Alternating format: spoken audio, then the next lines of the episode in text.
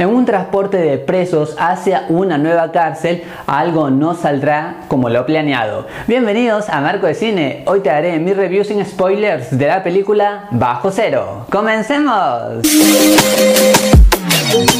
¿Qué te puedo decir de esta película? Pues es que no inventa nada en este tipo de historias, más bien sigue un hilo que ya hemos visto en varias películas. Sin embargo, esto no termina de disgustar porque ofrece al público lo que uno busca en este tipo de acción. Por ejemplo, momentos fuertes, violencia, acción, suspenso, pero más allá de eso, que sí agradezco que me pareció entretenida, debo decirte que varios momentos son predecibles porque no se intenta dar un giro ni siquiera a la trama ni al personaje. Más bien el personaje principal uno ya sabe cómo va a actuar. Son los típicos héroes que son muy rudos por fuera pero por dentro son buenos y dentro de todo siempre quieren lo mejor. Todo sucede muy rápido, la narración es fluida y eso ayuda también a que uno no se aburra y todos los momentos sean así súper entretenidos.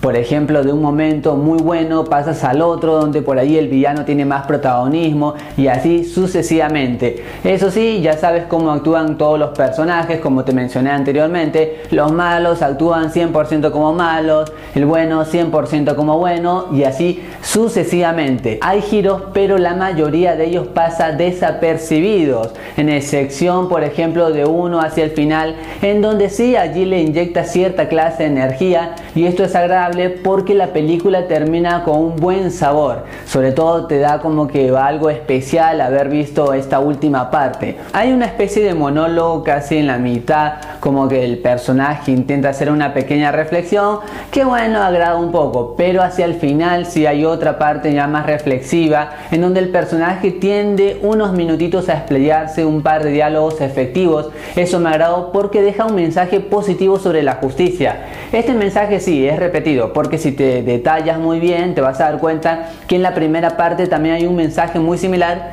pero a diferencia, en la primera parte se ve como que muy forzado, no está bien puesto en la escena.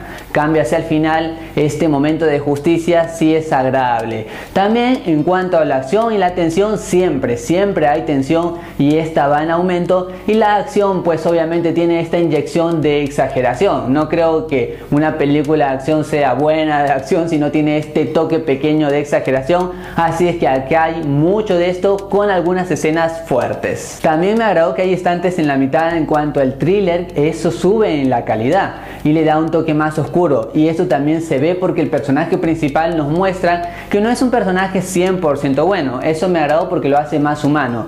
También pasa con los villanos. Por ejemplo, los presos no todos eran como que wow, super malos. Había algunos más malos, otros menos malos. Y todo estaba correctamente justificado. Eso también agrada porque uno siente más empatía con algunos y con otros simplemente los terminé odiando. Y por todo lo mencionado, yo abajo cero le doy 3 moneditas de oro de 5. Es una historia predecible, pero sin embargo logra transmitir acción y mucha adrenalina. Más allá de esto, recuerda que esta es solo mi opinión y en el mundo del cine varias miradas y todas son igual de válidas e importantes.